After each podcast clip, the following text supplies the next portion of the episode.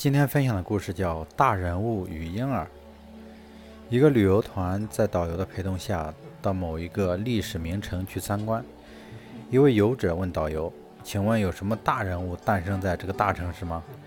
导游一下子茫然了，因为他根本不知道。但他很快机敏地回答：“不，先生，这个城市里诞生的都是婴儿。”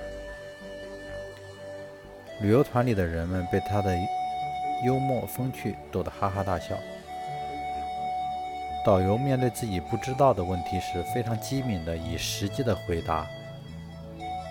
转换问题实质化解难堪。